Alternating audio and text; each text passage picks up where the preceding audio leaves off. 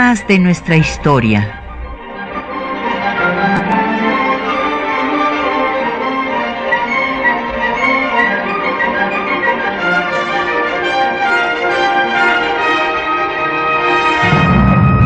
Un espacio que difunde el conocimiento del pasado para comprender nuestro presente. Programa a cargo de la maestra Patricia Galeana.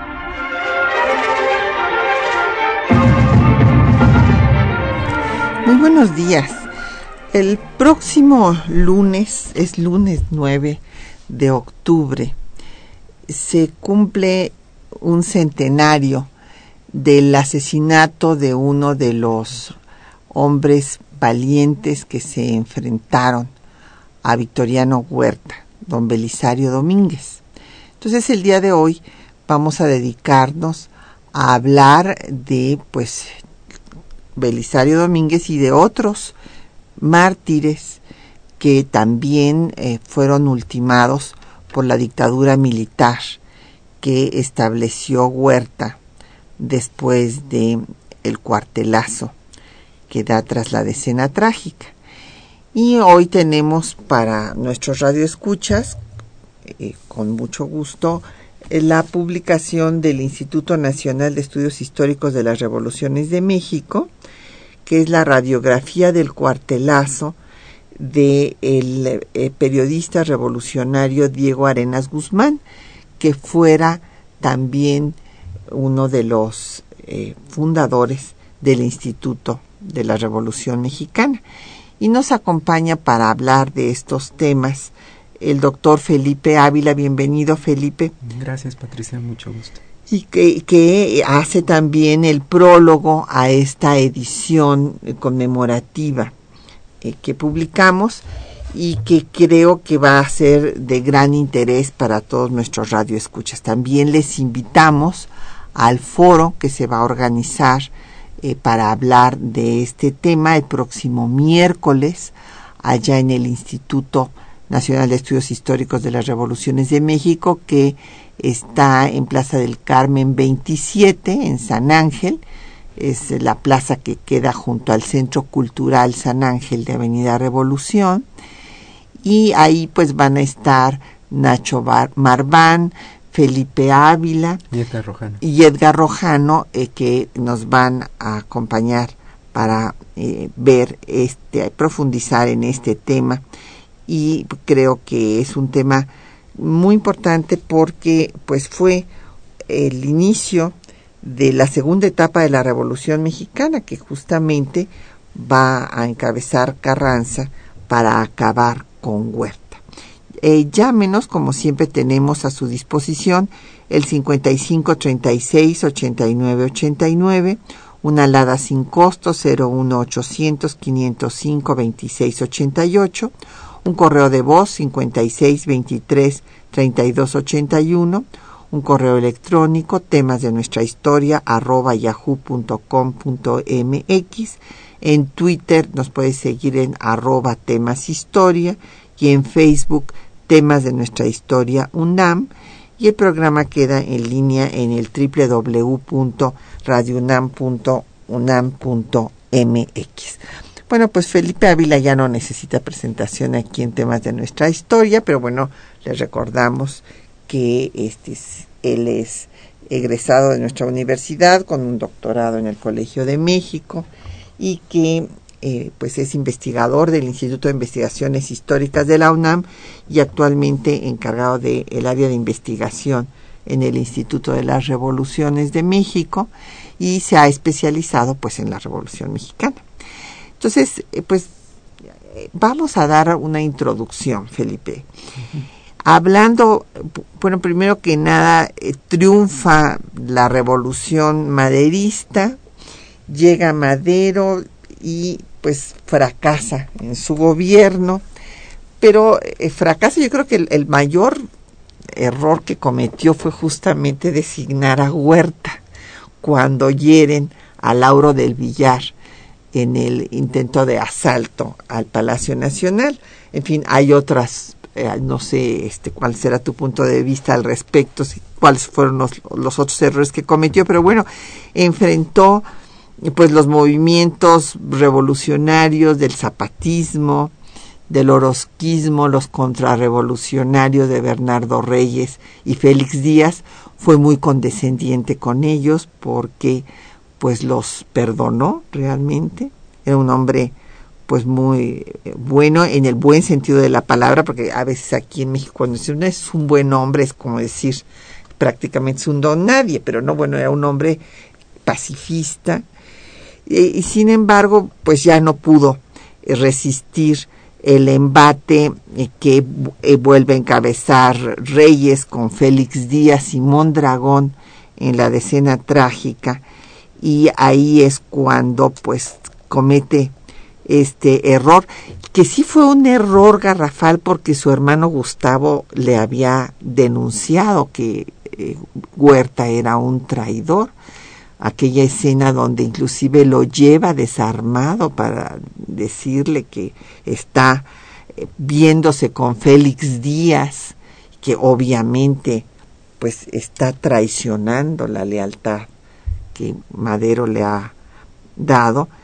Y Madero pues todavía con buena fe cuando Huerta niega todo y le dice que, que, le dé tiempo para demostrar su lealtad y bueno el tiempo nada más fue para agarrar a Madero y a, Gustavo Amadero justamente al hermano que lo había denunciado y que era el hombre fuerte del gobierno y eh, martirizarlo y que, que, lo mataran en la ciudadela sí eh, desde luego a la luz de lo que pasó eh, podemos nosotros concluir que sí fue un error garrafal el de Madero el haber confiado en Victoriano Huerta para encargarle que él fuera el comandante en jefe encargado de acabar con la, con la rebelión de un sector del ejército.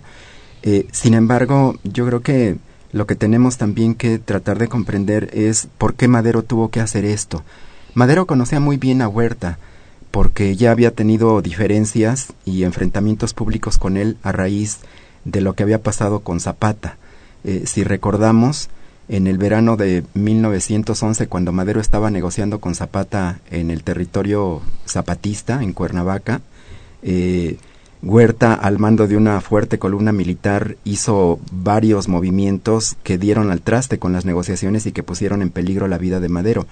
Madero se dio cuenta de que Huerta traía su propia agenda, que era la agenda de los grandes generales del ejército porfirista derrotado con la revolución de Madero y que sin embargo quizá también este sea otro error eh, muy muy eh, grave de Madero haber permitido que permaneciera el ejército federal intacto eh, prácticamente sin sin mella. Y haber querido que en cambio los revolucionarios se desarmaran. Así es y también pues permitió que siguieran existiendo los poderes constituidos el poder legislativo el poder judicial hizo cambios en los gobiernos estatales, bueno, no los hizo él, eh, se nombraron eh, gobernadores interinos y se convoca elecciones para, para eh, poner a, nuevos titulares de las entidades federativas.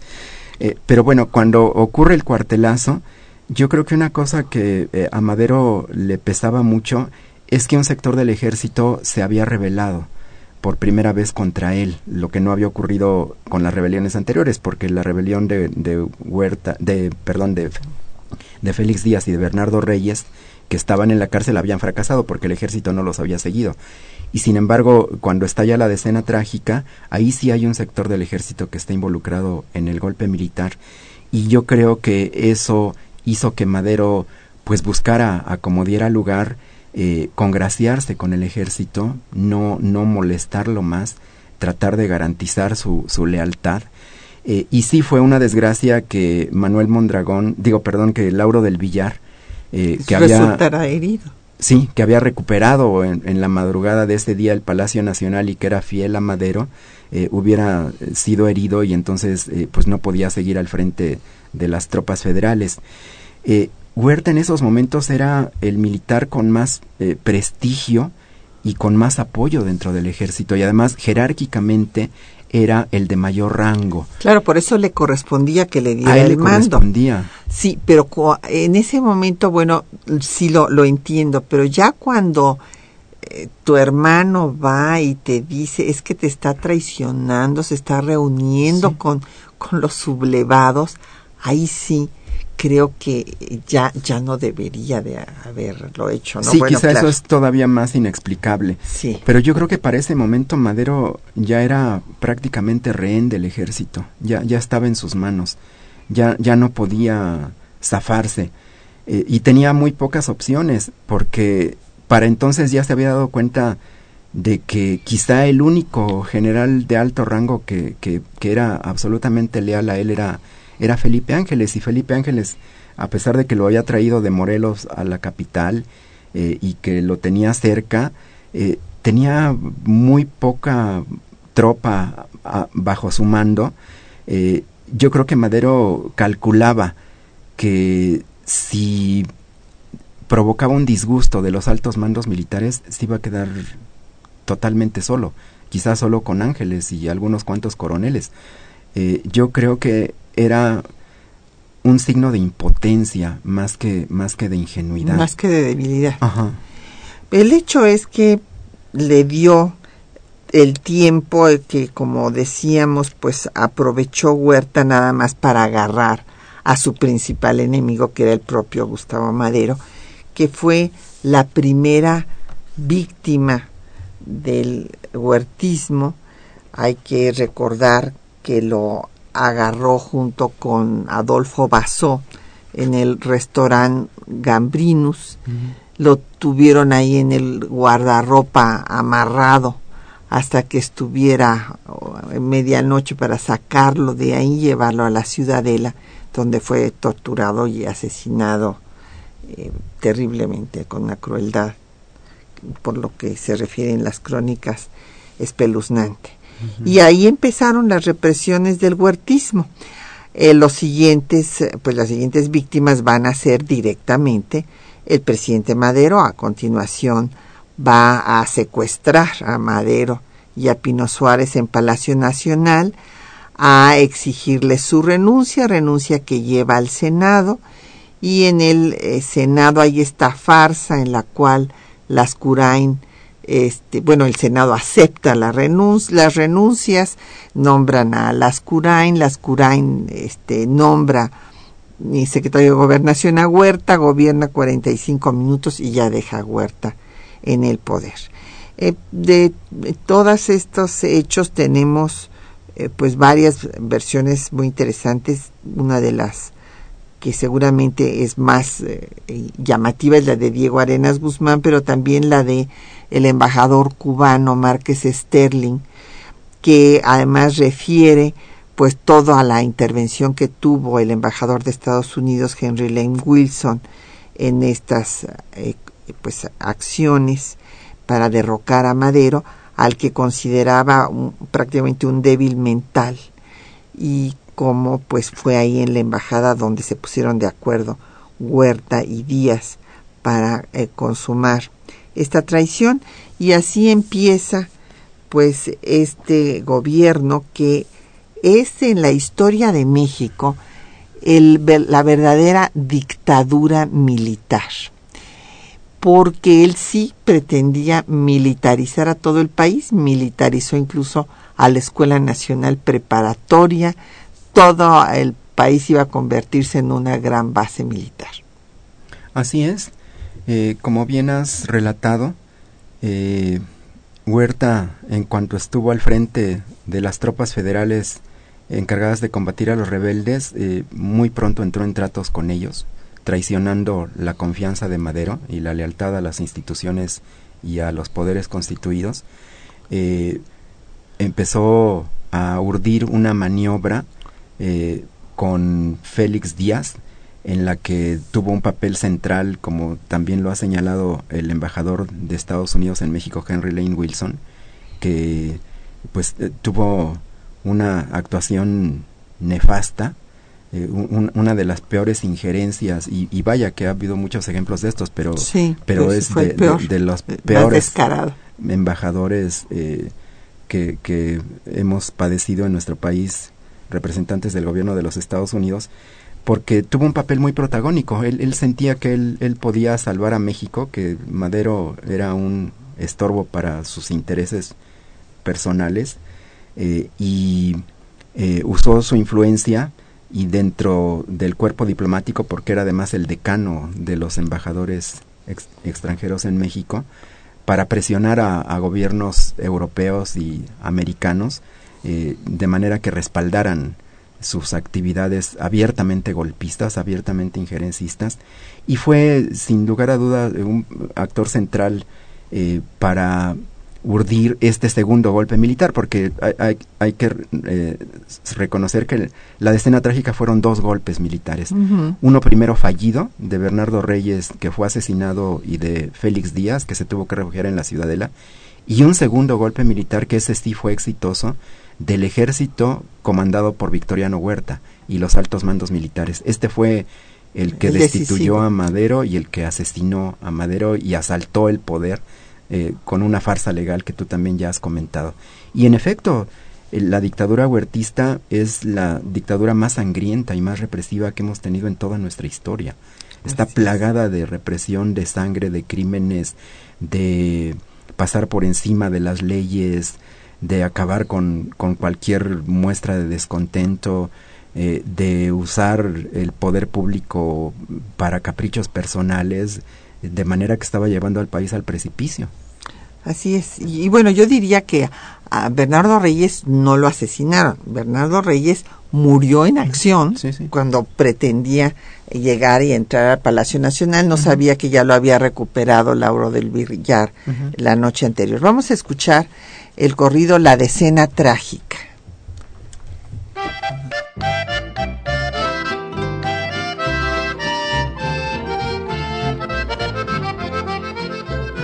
Señores, tengan presente que el día 9 de febrero, Mondragón y Feliz Díaz se alzaron contra Madero.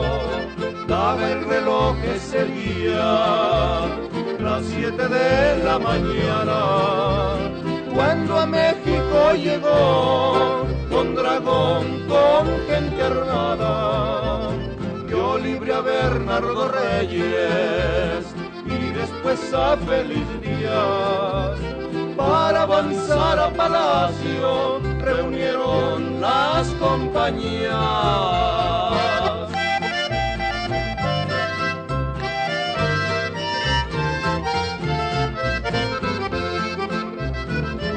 Félix le dijo a Reyes, con audacia y con cautela, si usted asalta palacio, yo tomo la ciudadela. Reyes con todas sus tropas, su valor quiso mostrar, y al acercarse a palacio, la muerte vino a encontrar a las 10 de la mañana del día 9 de febrero se dirigió hacia Palacio el presidente Madero.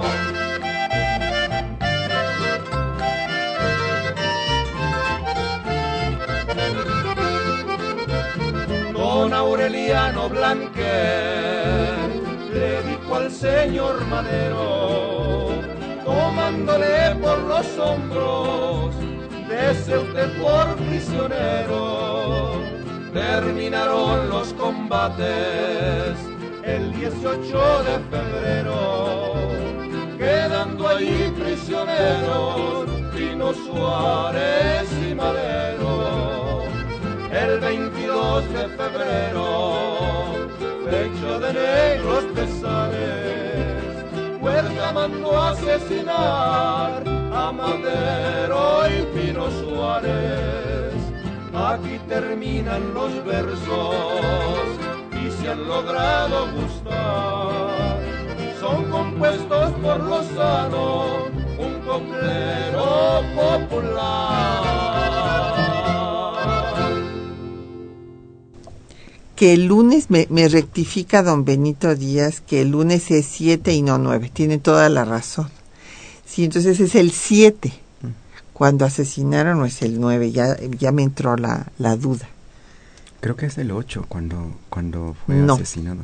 El 8 fue no, entonces es el 7. El 7. Entonces, eh, entonces es el 7, pero ahorita lo verifico, Ok. no, no minto, pero sí, porque yo recuerdo que es el lunes, si es el lunes es 7, entonces tiene usted toda la razón. Y este, don Efren Martínez, que justamente nos habla de la colonia Gustavo Madero, dice que el asesinato de Belisario Domínguez, ¿cuál, cuál fue el motivo porque se le llama cuartelazo? No, no se le llama cuartelazo al asesinato de Belisario Domínguez. Se le llama cuartelazo a un movimiento que sale del cuartel, de, de la tropa, de los militares. Y por eso eh, nos decía ah, el doctor Felipe Ávila que hubo dos, o sea, por una parte fueron Bernardo Reyes, que era militar, con Félix Díaz y Mondragón, todos militares, que eh, van a intentar tomar Palacio Nacional, que se atrincheran en la Ciudadela, que era donde estaban las municiones, y por otra parte es el segundo cuartelazo, pues el de el propio eh, Victoriano Huerta. Eh, le agradecemos mucho sus eh, llamadas y saludos a don José Antonio Salas y hay varias preguntas a las que les doy paso. Don Manuel Pérez Morales dice que Huerta era un gran militar, director del colegio militar y que este fue el embajador de Estados Unidos el que lo obligó a traicionar a Madero.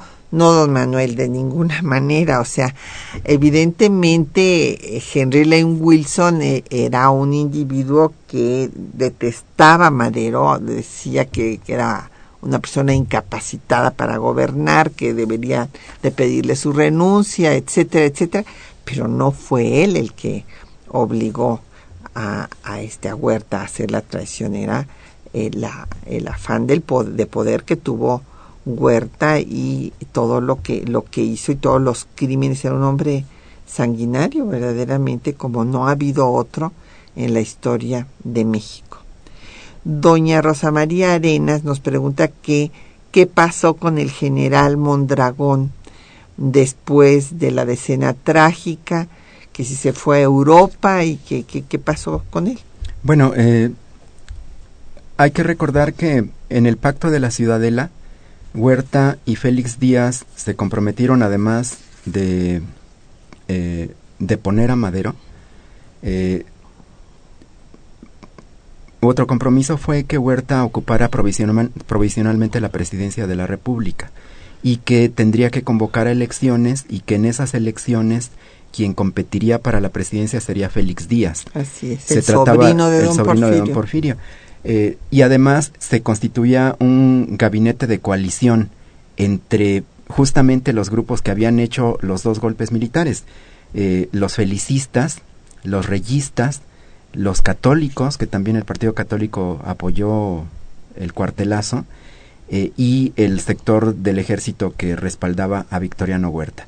Eh, se formó este gabinete, que fue el gabinete provisional de Victoriano Huerta, y en este gabinete entraron el hijo de Bernardo Reyes, Rodolfo Reyes, como, como ministro de Justicia, Francisco León de la Barra, que era senador y que ocupó la cartera de Relaciones Exteriores, pero también Manuel Mondragón, que había sido uno de los tres eh, artífices del primer golpe, ocupó la cartera de guerra, fue, fue ministro de guerra.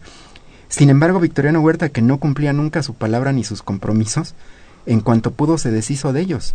Rompió el pacto de la embajada, rompió su alianza con, con los reyistas, con, con Rodolfo Reyes, rompió su pacto con los católicos y con Francisco León de la Barra, y rompió también su pacto con Manuel Mondragón, y eh, lo depuso, lo depuso y lo exilió.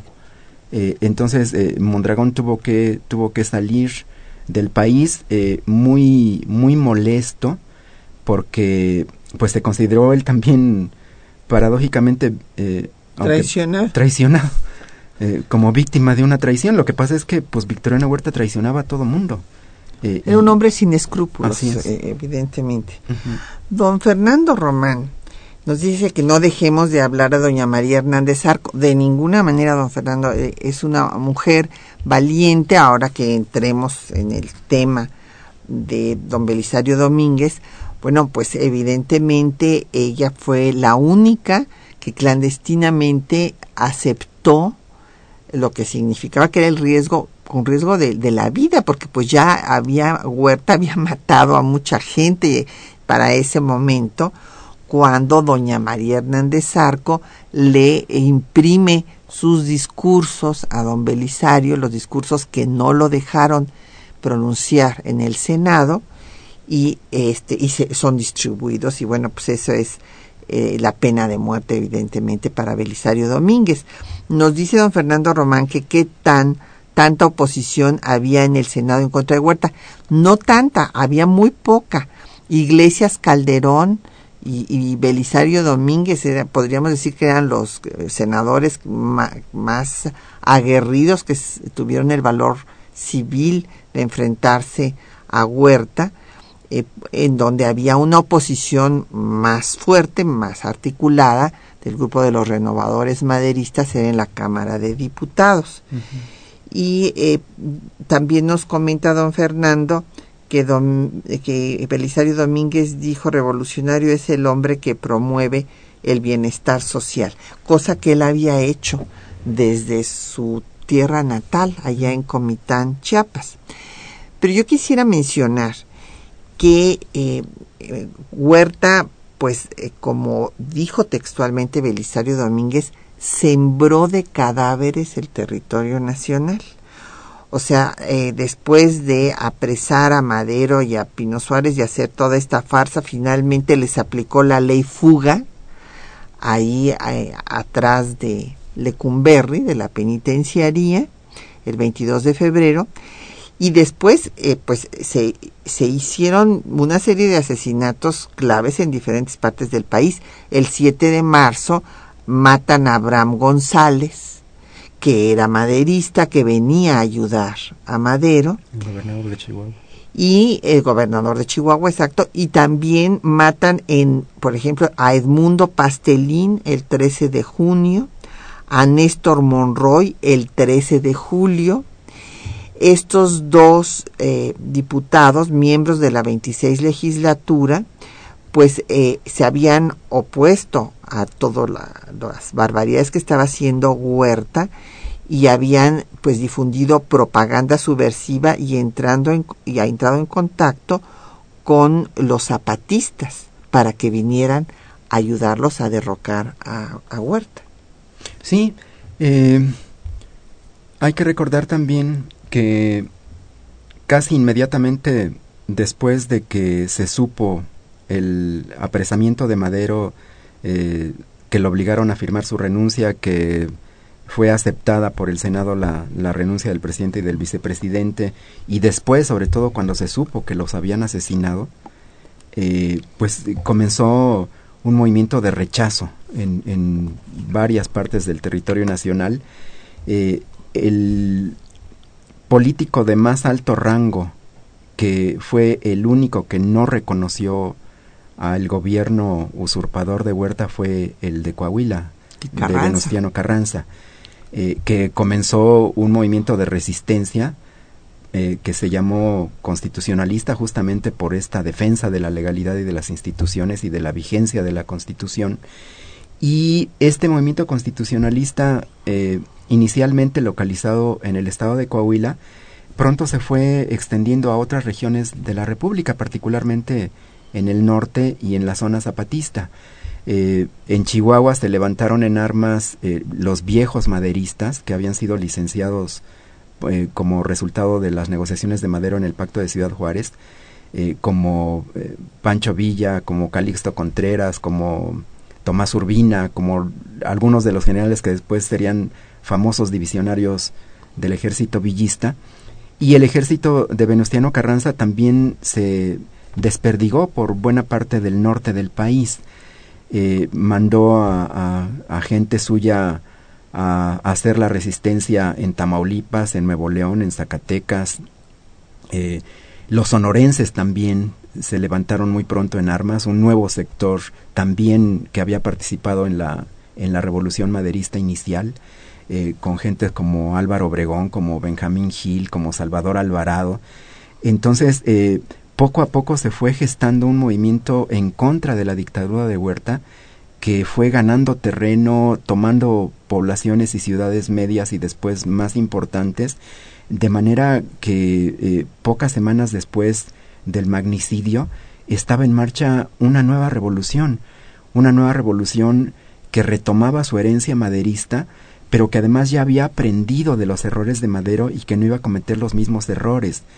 Errores eh, como dejar en pie al ejército enemigo y respetar a los poderes electos eh, por un gobierno ilegítimo. Entonces, eh, el constitucionalismo ya no cometió los, los mismos errores que Madero y en la medida en que el constitucionalismo y el zapatismo iban avanzando en su lucha contra Huerta, el régimen de Huerta se fue haciendo cada vez más sanguinario eh, y, y, más, más represivo. Entre menos fuerza tenía, como que intensificó sus acciones de terror. Y, y sí, la sociedad mexicana en esos meses yo creo que ha vivido los peores momentos de, de terror y de crueldad, porque fue, fue un terror de Estado impulsado desde el gobierno militar, que afectó a casi toda la sociedad mexicana en su conjunto, porque la leva estaba todo lo que daba. La incorporación forzosa al ejército no nada más era como antes en las zonas rurales y con los delincuentes, sino en las escuelas, en los centros de trabajo, con los empleados de gobierno. Fue una eh, incorporación masiva y forzosa al gobierno que estaba pues en sus estertores, ¿no? Porque era absolutamente eh, incapaz de poder detener la revolución que había desatado en su contra. Pues vamos a hacer una pausa para escuchar los textos que les hemos seleccionado el día de hoy y eh, como en otros años ya pues eh, eh, hemos puesto los discursos de don Belisario Domínguez que pronunció, bueno, que no lo dejaron pronunciar, uno sí lo pronunció, pero no este se retomaron en el diario de debates y nada más los conocemos por las memorias de Iglesias Calderón y los más fuertes no los dejaron pronunciarlos y entonces fueron los que imprimió y difundió. Pero vamos a escuchar el, primer documento político de don Belisario Domínguez, que es una denuncia eh, sobre eh, la pobreza que hay en el estado de Chiapas, no obstante la riqueza de sus recursos naturales. Y este también el parte que, bueno, no es un parte, sino más bien las memorias que escribe el inspector de policía sobre el asesinato de Belisario Domínguez.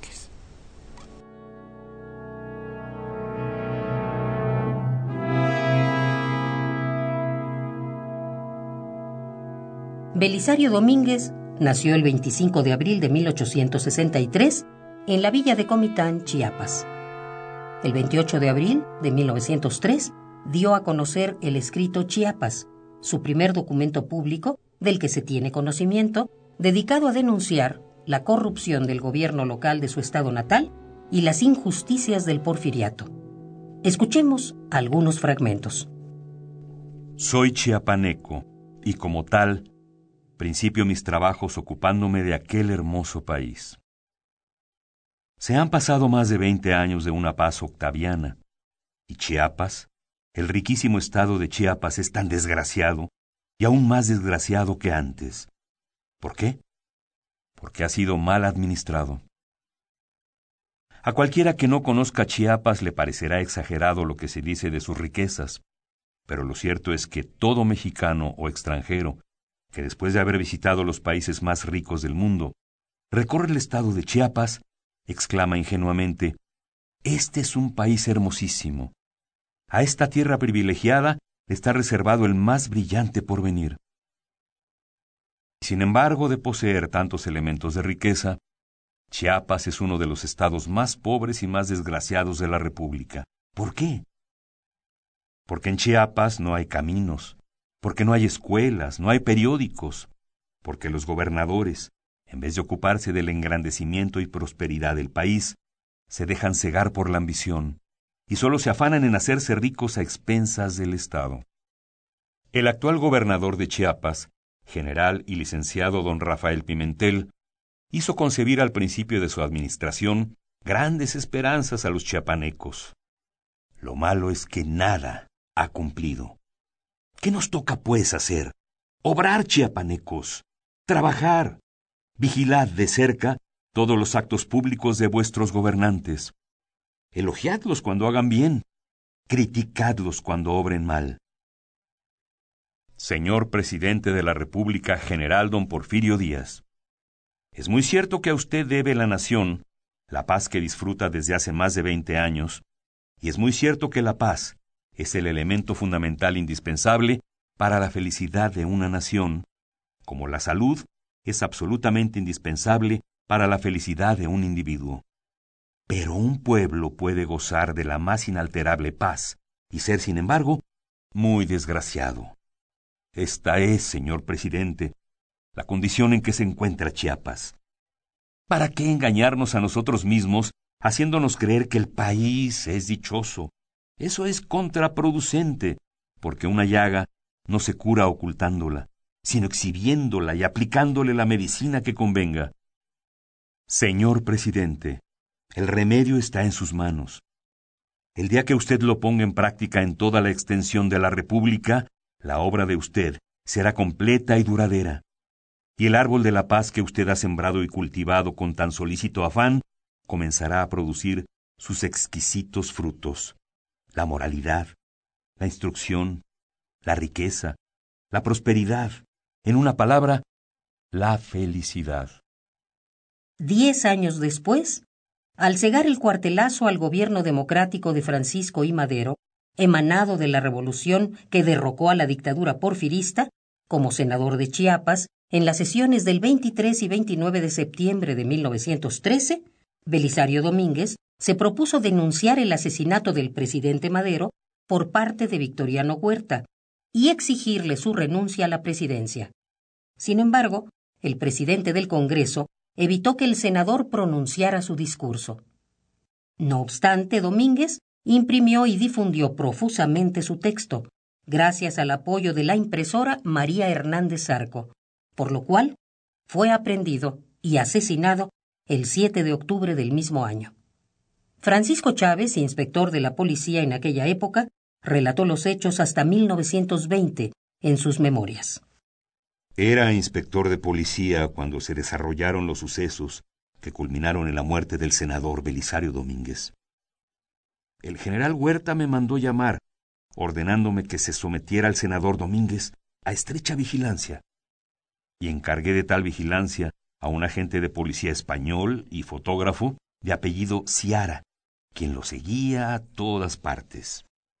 Una noche, no recuerdo la fecha, al llegar a la Inspección General de Policía, como a las siete, Gabriel Huerta, jefe de la Policía Reservada, me comunicó que Huerta me había mandado llamar para ordenarme que se diera muerte al senador Domínguez, que no encontrándome en la inspección, él, Gabriel Huerta, había acudido al llamado y recibido la orden, la cual me transmitía. Yo entonces declaré que no la obedecería, ni cargaría con las consecuencias de hecho semejante. Esa misma noche, a las once y media, dos automóviles llegaron a las puertas del Hotel Jardín, donde se hospedaba el senador Domínguez.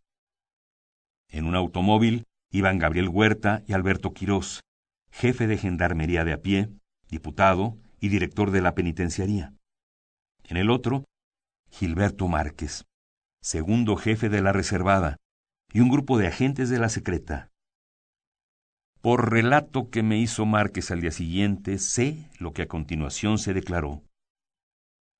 Que penetraron al hotel en busca del senador Domínguez. Que cuando llamaban a un cuarto que no era el suyo, él se les presentó diciendo quién era y poniéndose a sus órdenes. Declaró saber que le iban a dar muerte. Dijo perdonarlos y escribió una carta para su hijo ausente. Que fue llevado al panteón de Coyoacán, que a la llegada Quirós abofeteó al senador Domínguez y luego le disparó un tiro en la cabeza. Que tras él dispararon los agentes. Que ahí sepultaron el cadáver y quemaron las ropas con gasolina, que Quirós repartió entre los agentes el dinero que llevaba en los bolsillos el senador Domínguez.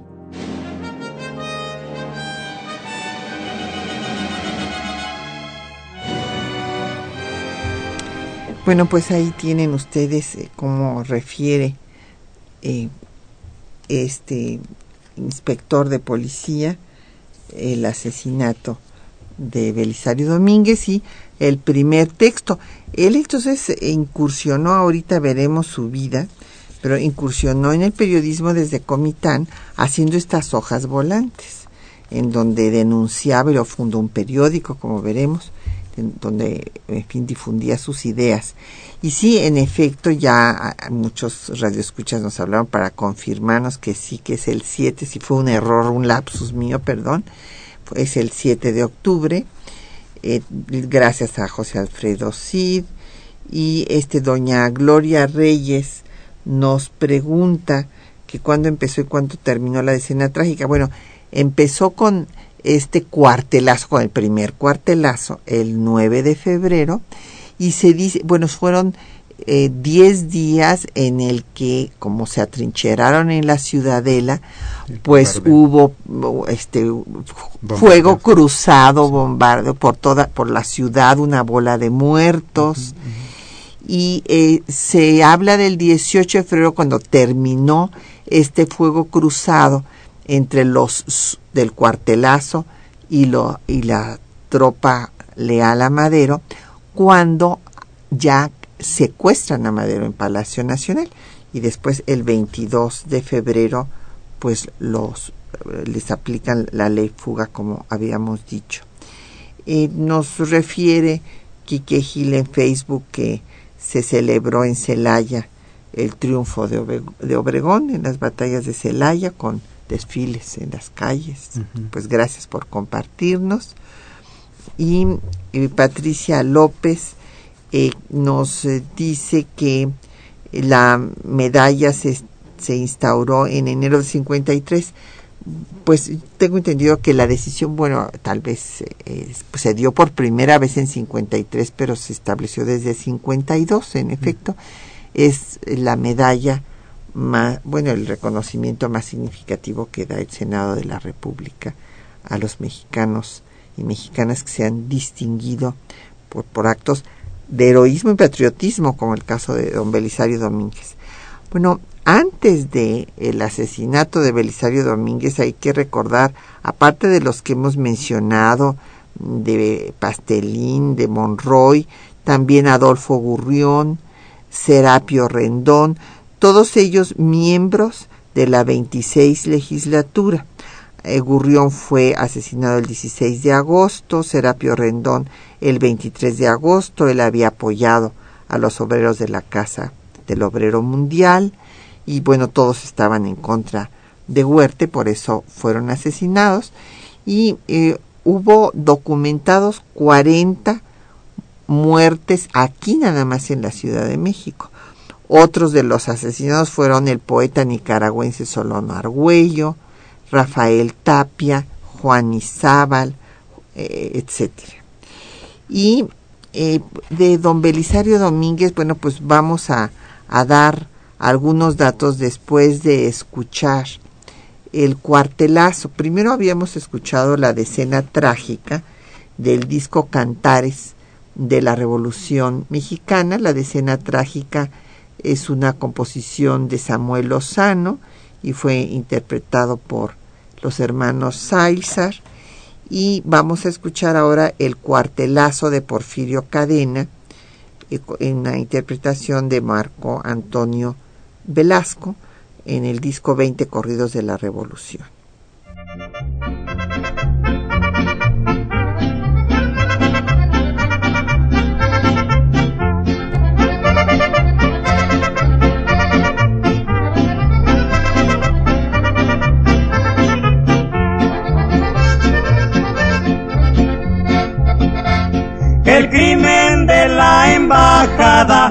La más cruel tarugada de don Victoriano Huerta. Ah, qué Victoriano Huerta tan hijo de la tostada. Madero no estuvo alerta por no desconfiar de nada. Este vio la puerta abierta y se sirvió su tajada. Si bien le decía Miliano, mire usted, señor Madero, si un traidor le da la mano, es ave de mal agüero. El porfirista es tirano y así es Huerta el traicionero. La ambición de Félix Díaz solo lo llevó al fracaso. Reyes y sus garantías iban con Wilson del brazo. Huerta y sus hipocresías tramaban el cuartelazo. Las empresas petroleras, todas ellas extranjeras, gracias a Porfirio Díaz. Madero aprobó un decreto que se pagará un impuesto o no tendrían garantías. El gobierno americano nos enviaba un extranjero. Era el señor Lane Wilson, embajador. Bueno, pues vamos a cortar aquí un poco el... Ella viene una relación en la que se habla de Henry Lane Wilson, como ustedes oyeron, pero esto ya lo habíamos abordado y creo que es importante que le dediquemos esta última parte a dar más datos de la vida de don Belisario Domínguez. Primero que nada yo quisiera recordarles que es descendiente de liberales, de liberales que lucharon en la reforma, su abuelo, su padre también fue liberal, estudió medicina, bueno, después de formarse en el Instituto de Ciencias y Artes, estos institutos eh, laicos, liberales, y eh, se fue a estudiar medicina a Francia. Un hombre muy culto, eh, leía mucha literatura, según nos dicen sus biógrafos, y por cierto va a haber una dramatización a la que también les invitamos el viernes 11 eh, de eh, la vida y la obra de Belisario Domínguez y esta lectura dramatizada va a ser un encuentro con Belisario Domínguez del doctor Vicente Quirarte y el maestro Guillermo Henry. Entonces esto va a ser el viernes de la semana entrante a las seis. Así es que eh, sí les creo que va, a ser muy interesante. Eh, Vicente Quirarte escribió en esta colección Charlas de Café, escribió el volumen que se refiere a don Belisario. Pero fíjense qué cosas tan interesantes, o sea, cuando regresa de sus estudios de oftalmología en Europa, ahí en Comitán abre una botica que se llama Fraternidad para darle medicamentos a los pobres. Y empieza su trabajo periodístico con estas hojas volantes como la que escucharon ustedes donde habla de la miseria del pueblo de Chiapas, después otra que habla sobre la prensa y funda un periódico que se llama El Bate. El Bate eh, porque él consideraba que había valores indispensables para la realización humana, que era la virtud, la alegría, el trabajo y el estoicismo.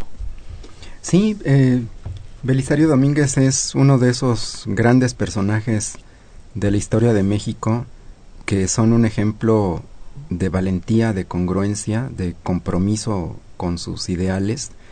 Eh, creo que no en balde, como bien ha señalado el máximo reconocimiento que otorga el Senado de nuestra República eh, lleva su nombre, la medalla Belisario Domínguez, que tradicionalmente pues se le ha dado a, mexicanas y mexicanos que se han destacado justamente eh, a través de su vida por haber hecho una contribución significativa a la democracia, a la libertad de prensa, a los valores, a la construcción de un México mejor.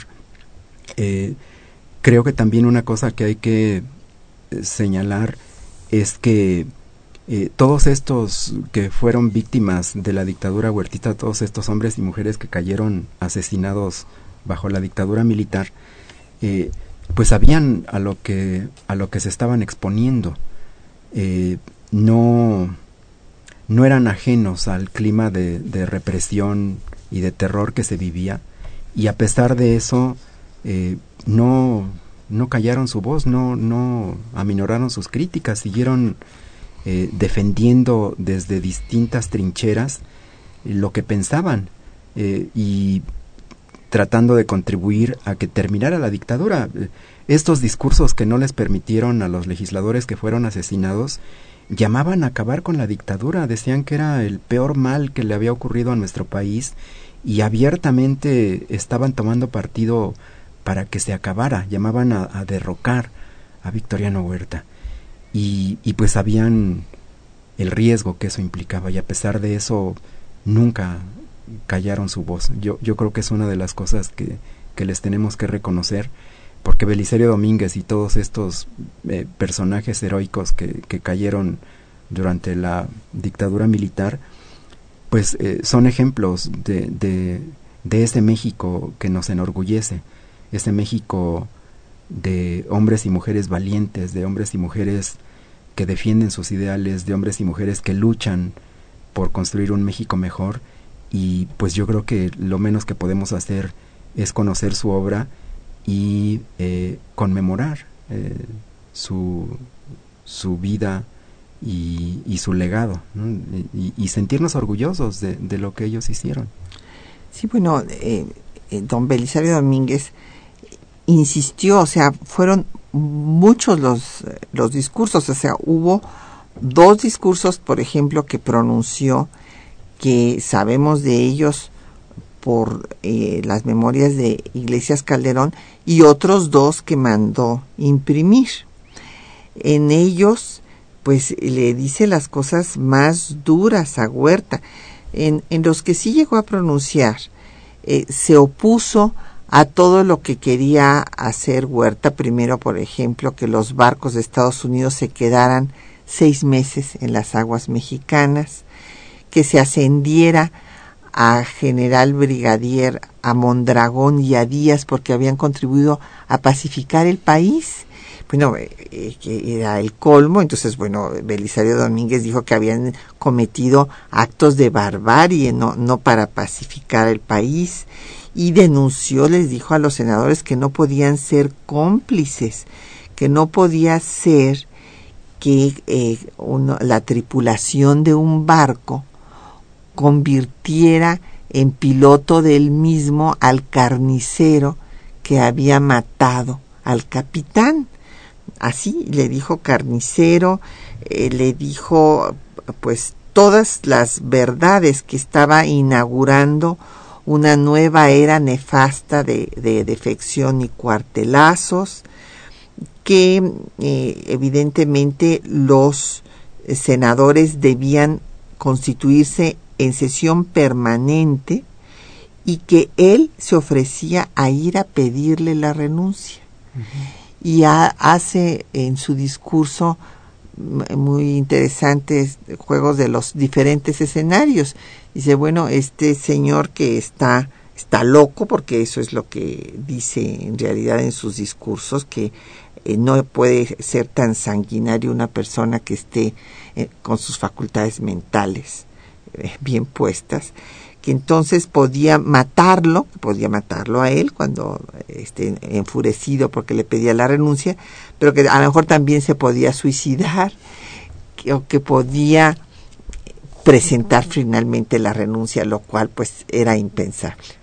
Sí, y yo creo que también lo que hay que reconocerles a, a estos grandes personajes es que finalmente su sacrificio no fue estéril, porque gracias a eso, a, a, esa eh, voluntad férrea de oponerse a la dictadura y de denunciar sus atrocidades, eh, contribuyeron a, a, deslegitimar al gobierno de Huerta, eh, sobre todo por la resonancia que tenían estas posturas en la Ciudad de México, en los círculos políticos y diplomáticos, en el exterior, eh, y, al final esta lucha que ellos eh, estaban teniendo desde, desde la tribuna parlamentaria eh, se conjugó con la otra lucha que estaba ocurriendo en buena parte del territorio nacional, con, con los ejércitos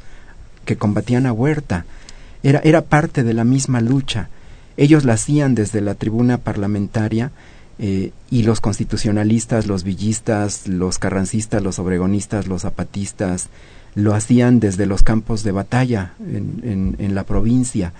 Eh, finalmente el objetivo era el mismo, acabar con la dictadura, recuperar para el país las libertades, eh, restaurar la legalidad, hacer que volviera a imperar la constitución que estaba suspendida, eh, tener gobiernos realmente electos democráticamente. creo que, como, como mencioné, no fue, no fue inútil su sacrificio. al final lograron su cometido, aunque ya no les tocara verlo personalmente, que fue acabar con, con la peor dictadura que hemos padecido y dar paso a una nueva época de nuestro país, en donde afortunadamente no hemos vuelto a tener una experiencia ni remotamente similar a esa y espero que esté desterrada para siempre en nuestra historia. Sí, sin duda hay que recordar que, bueno, así como se, se están dando estas dos batallas, digamos, la batalla en las trincheras legislativas y la batalla en los campos de México en el norte, en los eh, carrancistas, en el sur los zapatistas, en fin, con el mismo fin de acabar con la dictadura militar. Yo quisiera, nada más para terminar el programa, recordar que después del asesinato el 7 de octubre de Belisario Domínguez, pues les ofreció cínicamente Huerta les ofrecía un banquete a los senadores el 9 de octubre y eh, se rehusaron a ir ya siquiera y hubo una reacción de la Diputación Chapaneca pidiendo una investigación sobre el asesinato de eh, don Belisario Domínguez y eh, se declararon entonces sí en sesión permanente como les había pedido antes el senador Domínguez y dijeron que iban a hacer una investigación para fincarle responsabilidades a Huerta.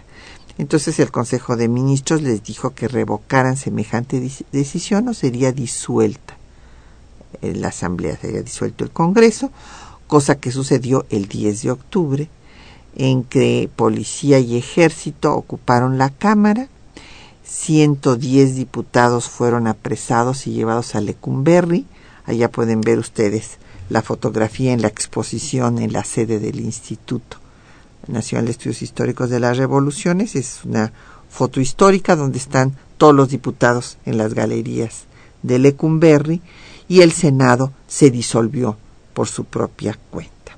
Pues con esto hemos llegado al final del programa. Les agradecemos a eh, los eh, las llamadas eh, don Javier Guerra, sí, en efecto, torturaron. Hay, hay quienes dicen que le cortaron la lengua antes de, de, matarlo a don Belisario.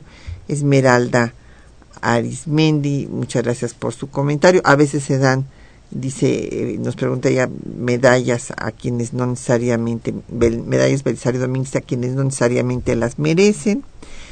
Doña Elizabeth Solórzano, eh, le agradecemos también su llamada, lo mismo que a Mariana Rodríguez, a José Guadalupe Medina, a don Jesús Ríos y a Agustín Mondragón. Y no nos queda sino darle las gracias también al doctor Felipe Ávila por haber compartido su tiempo y conocimiento con nosotros y a nuestros eh, compañeros que hacen posible el programa. Ahora tuvimos el gran gusto de tener a Margarita Castillo en la voz femenina en la lectura de nuestros textos con Juan Stack, eh, Socorro Montes en el control de audio y en la producción Quetzalín Becerril y con el apoyo de don Felipe Ávila atendieron también los teléfonos. Patricia Galeana se despide hasta dentro de ocho días.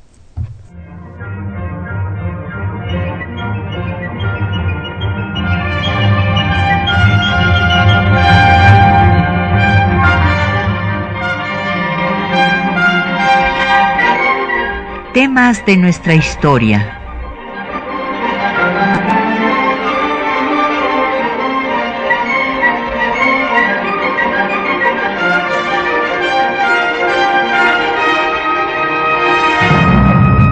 Un espacio que difunde el conocimiento del pasado para comprender nuestro presente.